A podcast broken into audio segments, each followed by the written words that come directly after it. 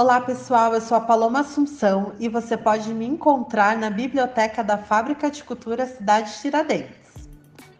Hoje vamos falar de uma importante pianista que participou da semana de 1922, Guiomar Novaes. Guiomar Novaes foi uma menina prodígio, nascida em 28 de fevereiro de 1894, em São João da Boa Vista, estado de São Paulo. Aos quatro anos de idade, começou a tocar piano incentivada pela mãe e reproduzindo o que as irmãs mais velhas tocavam. Em seguida, passou a apresentar-se nas festas do jardim de infância onde estudava. Aprendeu a ler as notas musicais com menos de sete anos de idade, tornando-se aluna de Eugênio Nogueira. Ainda criança, compôs uma valsinha intitulada Jardim de Infância, cuja partitura foi publicada na revista O Malho em 1903. Nessa época, morando com a família em São Paulo, era vizinha do escritor Monteiro Lobato e seu perfil serviu de inspiração para a criação de nada mais nada menos que a personagem Narizinho, do sítio do Pica-Pau Amarelo. A trajetória de Guiomar é espetacular. Considerada um dos maiores fenômenos do século XX na arte do piano, seus estudos musicais no Brasil ficaram a cargo do italiano radicado em São Paulo, Luigi Schiavarelli. Com apenas 13 anos, embarcou com a mãe em busca de uma das duas vagas destinadas a estrangeiros no Conservatório Nacional de Paris. Guilherme Novaes apresentou-se nas audições promovidas por Giavarelli no Conservatório Dramático e Musical de São Paulo, onde ele era professor, e logo começou a receber a admiração da crítica e do público. No mesmo período, ainda muito jovem, tornou-se organista da Igreja de Santa Cecília no centro de São Paulo. Em 1908, fez sua primeira apresentação como profissional no Rio de Janeiro. Ainda no mesmo ano, ela recebeu uma bolsa para estudar no exterior, fornecida pelo governo do estado de São Paulo.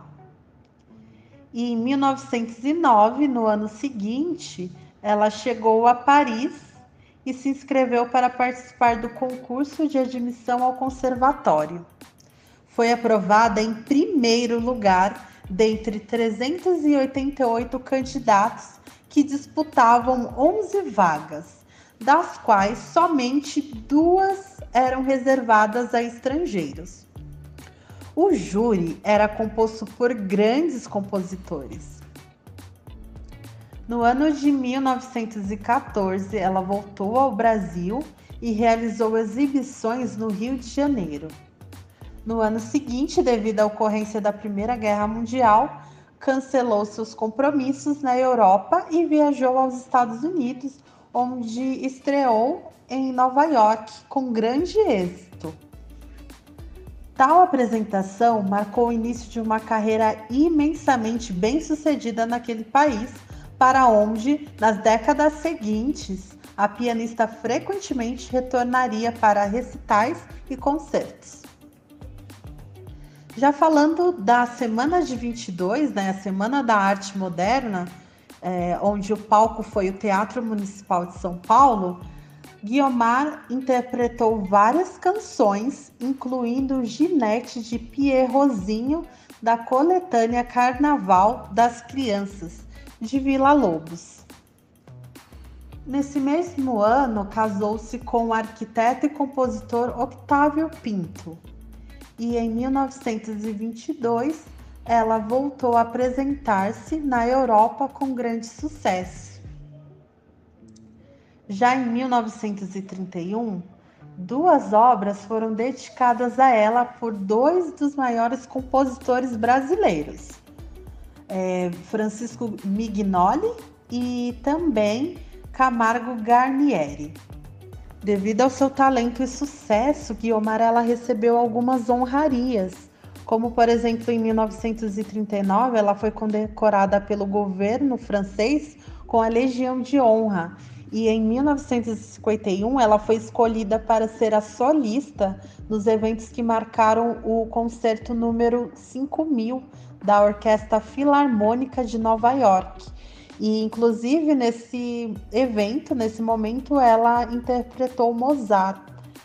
E já em 1951, ela também recebeu, por decreto do presidente da República na época, o Café Filho, ela foi agraciada com a Ordem Nacional do Mérito, juntamente com o Heitor Villa-Lobos e Ari Barroso. É, foram distinguidos aqueles artistas que deram sentido de universalidade à música brasileira, projetando-a no exterior. Em 1962, ela recebeu o título de cidadã honorária do Rio de Janeiro. E no ano seguinte, ela representou a América Latina nas comemorações do 15º aniversário da Declaração dos Direitos Humanos na Organização das Nações Unidas. Em 1965, ela foi escolhida pelo Le Monde como uma das 10 melhores concernistas de todos os tempos. E dois anos depois realizou um recital histórico na inauguração do Queen Elizabeth Hall em Londres, sendo ovacionada durante 15 minutos ininterruptos por 11 mil pessoas que exigiram quatro bis ao final. Sua última apresentação pública ocorreu em 15 de julho de 1973 no Festival Internacional de Música de Campos do Jordão.